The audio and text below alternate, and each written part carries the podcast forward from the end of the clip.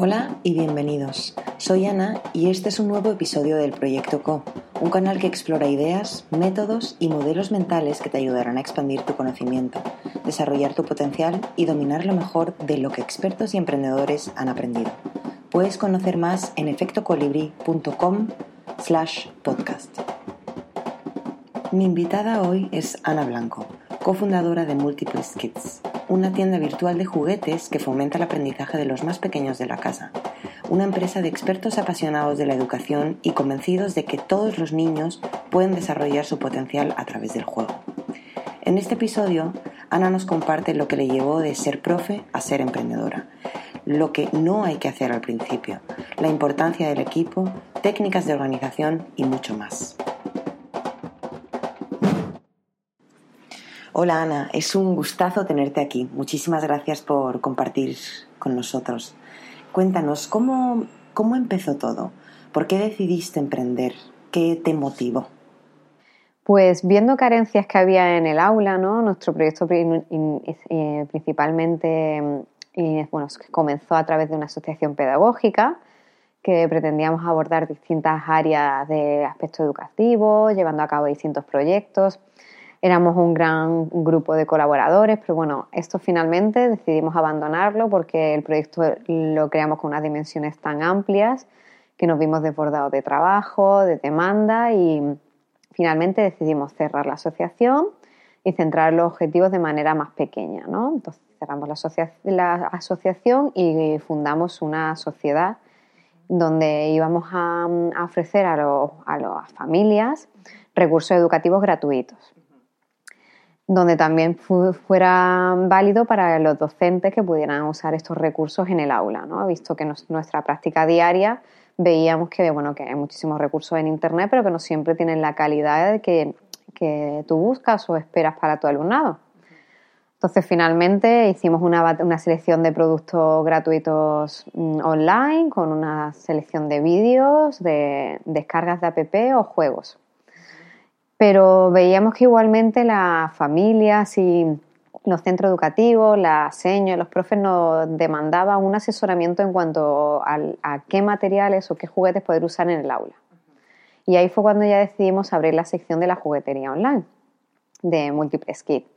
Nosotros, nuestro pilar, nuestro pilar fundamental son las inteligencias múltiples, puesto que Daniel, el, el otro fundador de Múltiples Kit, es experto en inteligencias múltiples, ¿Qué son las inteligencias múltiples? Las inteligencias múltiples se, basan en la teoría de Howard Gardner, que nos habla, lo voy a resumir un poco, ¿no? Es mucho más extensa, pero bueno, que todos tenemos ocho tipos de inteligencia, de los cuales pues somos potencialmente mejor en unas o en otras, ¿no? Ya sea la inteligencia lingüística, musical, matemáticas. Bueno, entonces la idea es detectar el potencial de los niños y las niñas, en qué inteligencia son más potentes para llegar a los aprendizajes a través de ella y también detectar las debilidades y la inteligencia en las que son más débiles para poder compensar estas debilidades que se les presentan. Entonces, a través de la selección de un juguete idóneo podemos propiciar los aprendizajes de manera mucho más efectiva, siempre en un entorno lúdico y, bueno, y de manera más innata, ¿no? El que, puesto que el juego es una manera innata de aprendizaje.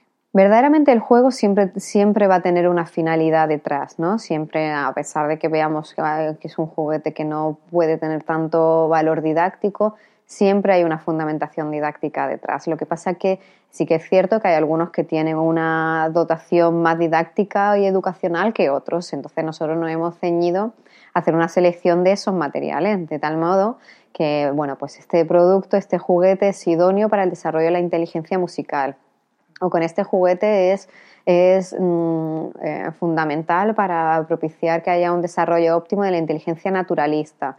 Y entonces hemos hecho una selección de productos de tal manera que favorezcamos todos los ocho tipos de inteligencia y además que siempre pues, sean divertidos, que sean entretenidos, que sean de productos respetuosos con el medio ambiente, usando tintes naturales, porque bueno, cuidamos también que estamos trabajando con unas etapas que muchas veces los juguetes se llevan a la boca, bueno, entonces cuidar que no se trabaje con productos tóxicos y plásticos y demás que no son tan recomendables también a nivel eh, social y ecológico. ¿Y cómo puedo averiguar yo qué tipo de inteligencia tengo? O mm, en el caso de que le quiera hacer un regalo a un sobrino, eh, ¿cómo sé qué tipo de inteligencia tiene o qué tipo de inteligencia podría eh, mejorar?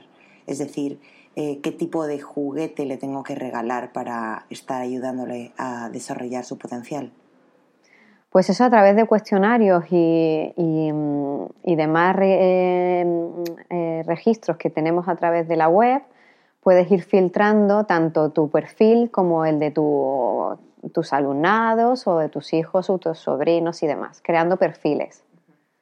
Fenomenal, pues voy a hacer el test para ver qué inteligencias tengo y cuáles puedo mejorar. y mm, ¿para qué construisteis Multiple Kids? O sea, ¿cuál es la finalidad? Hombre, lo que vemos tanto a nivel en el aspecto del área de educativo como en el aspecto del entorno familiar es que hay tantísima cantidad de producto que es muy difícil hacer una selección, ¿no? Entonces, mm, puesto que contamos con un equipo de profesionales, tanto de psicólogos como de maestros mm, y mm, expertos y demás, eh, el hacer una selección de los productos y facilitarle a, tanto a los profesores como a las familias qué mm, juguetes pueden llevar al aula y a, su, y a su entorno familiar para que su niño, además de estar jugando, esté aprendiendo, es un poco la finalidad. El facilitarle la elección de, de los juguetes más idóneos para las diferentes etapas y las diferentes edades. A mí me parece muy interesante el que tengamos diferentes niveles de inteligencias que nos hacen funcionar mejor en algunos aspectos que en otros. Eh, sobre todo porque esto mm, en el sistema educativo tradicional y en las casas tradicionales, es decir, dudo que, padres, que la mayoría de los padres conozcan que existen diferentes tipos de inteligencias en base a las cuales eh, se podría educar de una u otra manera, ¿no? Efectivamente, pero bueno, en cualquier caso, tanto las escuelas que ya estén llevando a cabo la enseñanza a través de las inteligencias múltiples como en los entornos familiares, es un poco compensar, ¿no? Lo que no se puede hacer en el cole, poder compensarlo en, el, en casa y viceversa.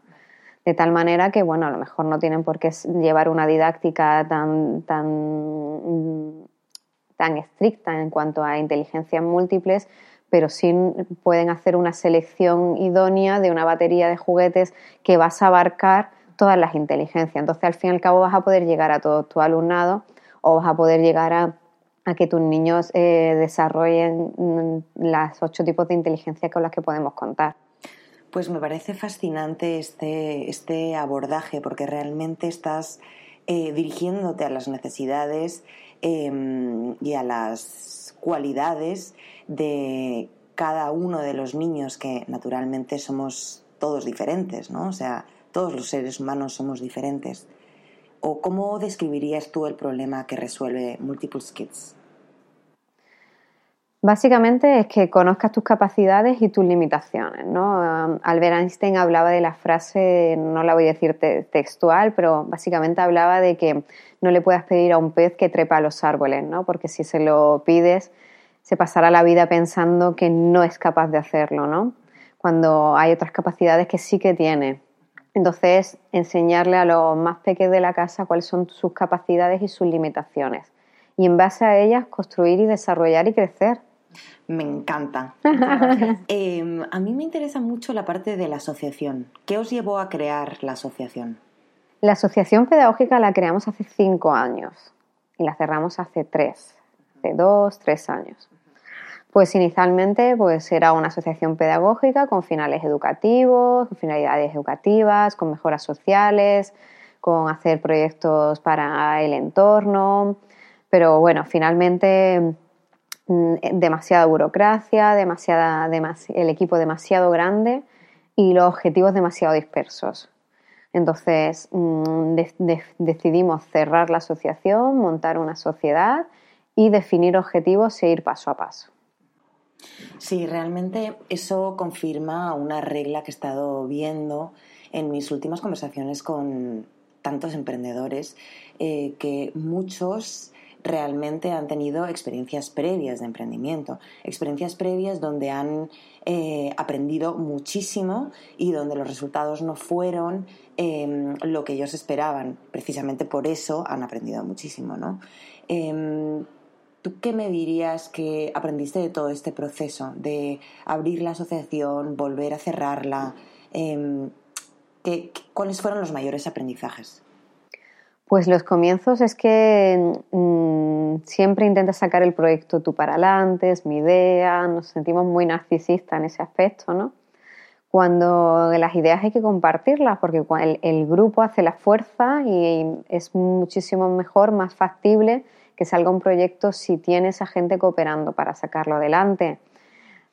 Tienes que contar, por supuesto, siempre cuando emprendes una inversión de tiempo, económica, personal y social, porque influye en todos los aspectos de tu vida.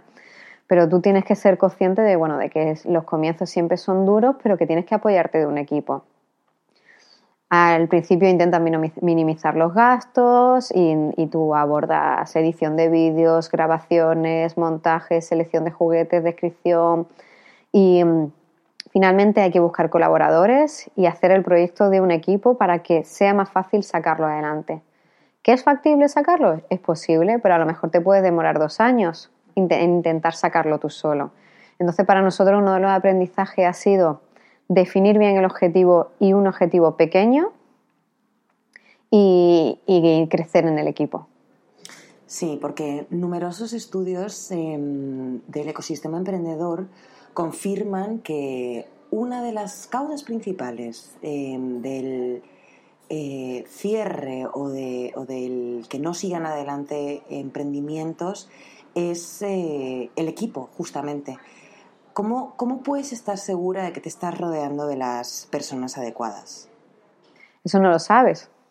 Eso es un poco la intuición y los currículums y, un, poco el feedback que te va dando cada profesional.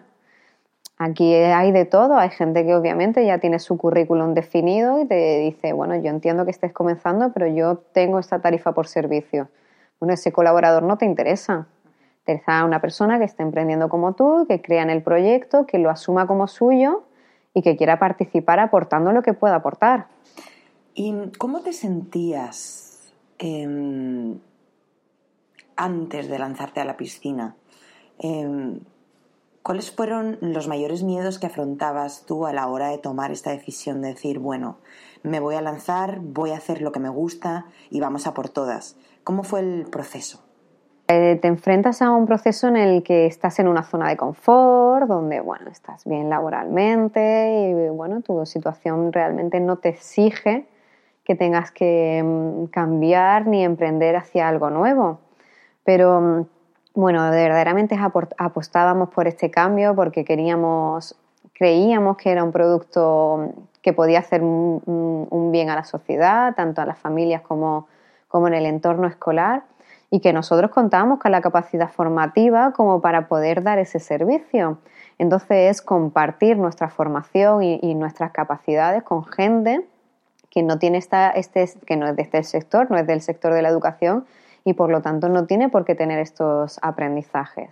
Entonces decidimos compartir lo que nosotros podíamos saber hacer, nuestra parte profesional, con gente que pudiera necesitar esos consejos. Entonces, pues es salir un poquito de tu zona de confort, romper miedos y, bueno, y asumir que tienes que, echar eh, muchas horas de tu tiempo libre, que tienes que emplear esfuerzos, que económicamente también es un gasto entonces, todo esto hay que tenerlo en mente para tú secuenciarte y tener programado muy bien tus objetivos.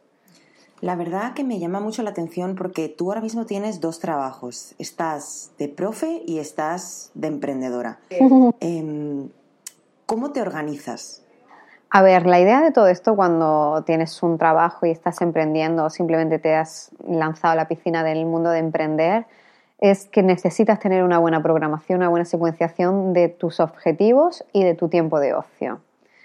El proceso de emprender te, te involucra de tal manera que te absorben todas las áreas de tu vida. Eso supone que al final dices, mm, ¿qué está pasando? Que hace dos meses que no ceno con mis amigos o que no veo a, a mi familia y bueno, eso nunca hay que dejarlo apartado, por eso es importante la secuenciación y la programación de los objetivos en cuanto a tu empresa, a tu emprendimiento.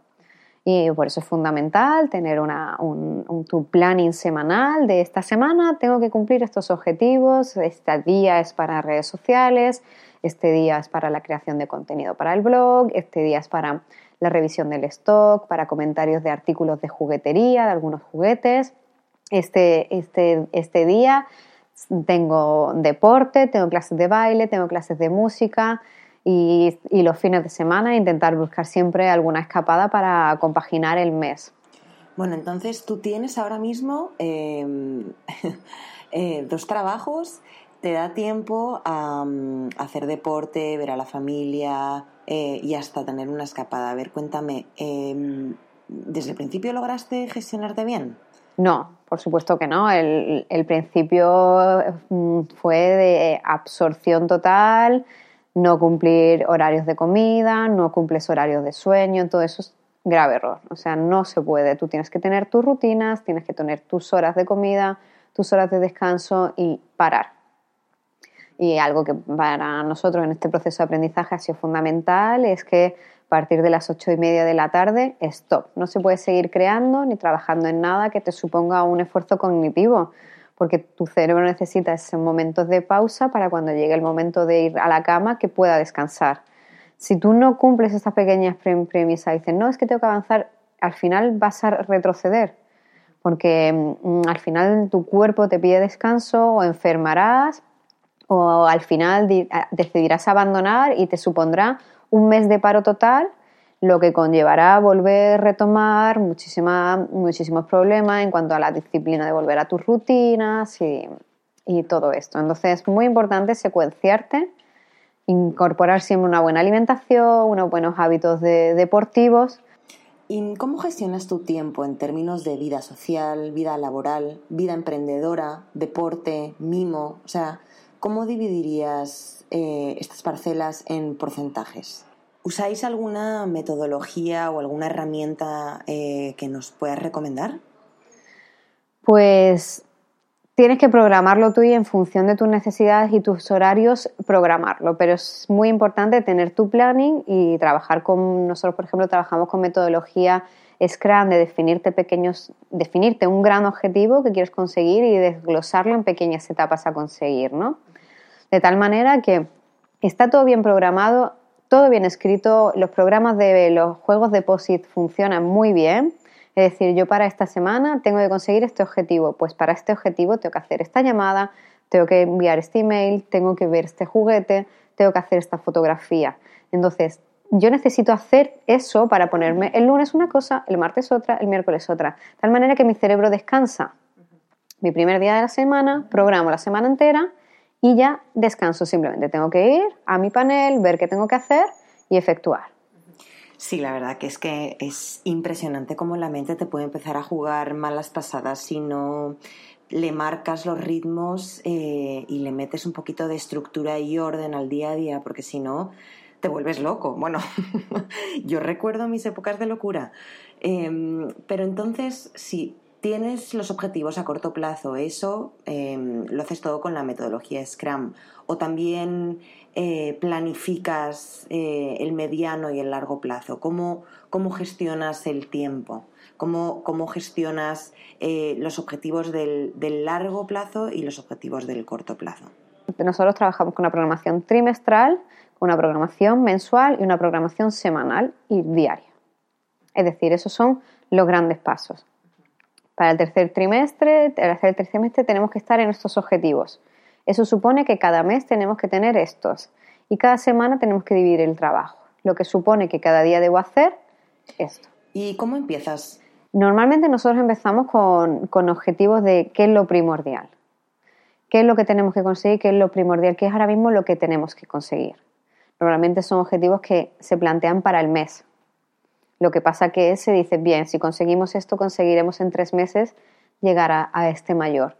Pero mm, partiendo de lo primordial, porque el mundo de emprender es que es muy versátil, porque verdaderamente por más que tú te vayas delimitando tu tus pasos, Nunca sabes la demanda social que vas a tener, la repercusión o lo que los usuarios te van a pedir. Entonces, vamos pivotando mucho, ¿no? Que se usa ahora en Stargore de esto no me ha funcionado cambio, cambio de camino. Entonces es importante. ¿Nuestro objetivo ahora mismo cuál es? Bien, pues en redes sociales necesitamos llegar a más seguidores. Muy bien, pues este objetivo de mes vamos a intentar llegar a X seguidores. Muy bien, para ello, ¿qué necesitamos? Y ya programas semanalmente. Vamos a hacer tres campañas diariamente. Bien, solo los martes y los jueves publicamos, lunes, martes tal, vamos a hacer publicaciones de contenido. Es decir, te programas primero lo inmediato porque es lo que te está marcando lo que tu empresa necesita. Lo que pasa es que tú siempre tienes un poquito más lejos de lo que quieres llegar. Porque si consigues los objetivos mensuales, siempre puedes decir, ya hemos conseguido esto a la mitad de mes, vamos a ir un poco más lejos. Como tenemos de objetivo mayor llegar a hacer esto, contactar con bloggers, vamos a meterlo ya y avanzamos en este proyecto, avanzamos en estos pasos. Pero es importante definir qué es lo, qué es lo importante y lo inmediato, lo que más surge para, para el desarrollo de tu empresa. ¿Y cómo estás seguro de cuál es el siguiente paso? Em, lo sabes porque, porque te, lo va, te lo va pidiendo. claramente, cuando tú haces una programación semanal, dices, es que esto es lo importante, es que esto ahora mismo es lo que tengo que hacer porque es lo prioritario. Es decir, yo no puedo hacer una grabación de un vídeo de un juguete si no he primero contactado con el proveedor, no he, recibido el producto, no he, visto la calidad, no he, hecho la, sala de preparación de montaje de vídeo, no tengo la cámara de vídeo preparada. Entonces, yo me puedo marcar que para el jueves quiero grabar cómo, cómo funciona un juguete, pero para grabar un juguete tengo que tener todo lo anterior. Entonces, por eso es importante desglosar las actividades en pequeñas cosas, porque tú piensas, bueno, es que grabar un juguete es ponerte a grabar. Pues no, es que para hacer esa tarea necesitas muchas pequeñas tareas que van eh, de la mano. Y, desglosarla te ayuda a poder conseguir el objetivo en ese día. Porque si no te plantarás a grabar el vídeo y dices, no tengo luz. O aún no me ha llegado el producto. Porque iba a llegar, mm, yo contaba con que llegara y se ha retrasado. Entonces, mm, programar es fundamental para llegar a ir cumpliendo pequeños pasos. Sí, es que es muchísimo más satisfactorio porque no tienes esa gran ilusión que está ahí, lejos y que será realidad dentro de cinco años, sino que tienes objetivos tangibles en el día a día y que vas viendo que se van haciendo realidad. Efectivamente, a ver, ver resultados tangibles en el día a día es fundamental, pero sobre todo también para la paz y el descanso de tu mente. O sea, cuando estás emprendiendo, eh, la velocidad a la que va tu cabeza es alucinante porque tienes cantidad de información que te va llegando, te llegan ideas, todo lo asocias, uy, yo puedo hacer esto, yo puedo contactar con esta persona. No sirve de nada si tú no lo plasmas en un papel y lo programas, porque al final lo que haces es agotar a tu cerebro y no llegar a nada. Porque a lo mejor te pones a escribir un artículo de blog que no era importante, que antes tenías que haber hecho otras cosas que eran, que eran pasos mm, más vitales y fundamentales para el desarrollo de tu crecimiento. Entonces, plasmarlo todo y, sacarlo de la mente. Y ya cuando lo tienes todo en tus posit, dices, bueno, esto hay que ordenarlo así y lo voy organizando. Y sobre todo, ser también muy realista, de tener conciencia de tus capacidades y tus limitaciones. Es decir, si tú no eres un profesional de la fotografía, no pretendas hacer el, el, mismo número de fotos que un profesional. Pues los primeros días tardarás menos y irás avanzando. Pero ahí tienes que ser realista mejor poco a poco, pequeños pasos y bueno, y tener la satisfacción de conseguirlos. ¿Y cuáles son vuestros siguientes pasos? ¿En qué momento está Multiples Kids? Pues el momento en el que está ahora mismo Multiples Kids es completamente de expansión, desarrollo e incertidumbre. Es decir, nosotros ahora mismo somos una página web con recursos educativos, con, una juguetería online eh, basada en la, teoría de la inteligencia múltiple para el desarrollo del potencial de los niños y niñas. Es decir, que nosotros ahora mismo podemos eh, asesorar a tanto a instituciones como son centros educativos, colegios, aulas matinales, bibliotecas, como a espacios de ocio. Es decir, em, empresas hoteleras que quieren incorporar dentro del sector de vacacional pues eso, unos momentos de ocio de juego con unas finalidades más lúdicas, ¿no? Con, unos fundamentos más didácticos y más respaldados en, cuanto a, pedagogía. Lo de la incertidumbre suele ser un tema que está bastante presente en la vida de cualquier emprendedor. ¿Cómo lidias tú con la incertidumbre? ¿Cómo te hace sentir? Pues la verdad es que no hay que plantearlo demasiado, yo por lo menos no lo hago, es decir, voy marcando pequeñas pautas e ir creciendo e ir viendo un poco lo que te demanda el mercado y ir viendo hacia dónde crecemos, porque nunca se sabe qué ofertas te van a llegar o hacia dónde tú te vas a sentir más a gusto, más cómodo. Y ahora en este momento, después de todo este viaje, primero como profe, luego especializándote a través de diferentes másters, diferentes experiencias, montando una asociación, cerrando la asociación y montando una juguetería virtual, mm, ¿sientes que estás más cerca de tu pasión? ¿Sientes que has logrado lo que querías? Obviamente yo ya me siento dentro de mi pasión, siento que estoy en mi elemento, siento que la enseñanza es donde yo me siento más a gusto, donde me siento realizada y donde quiero estar. Y, bueno, simplemente estoy explorando nuevas vías y, sintiéndome a gusto en cada paso que voy dando y efectivamente apostamos por el juego, apostamos por el aprendizaje a través del juego como medio de, adquirir la sabiduría y el desarrollo individual. Me parece increíble. Hay que tener muchas ganas, determinación, perseverancia para ponerse las botas y pisar barro. Muchísimas felicidades. Muchas gracias. Me gustaría acabar pidiéndote recomendaciones para las personas que están ahora como tú estabas antes de empezar con Múltiples Kids. ¿Qué les dirías? ¿Qué te dirías a ti misma hace tres años?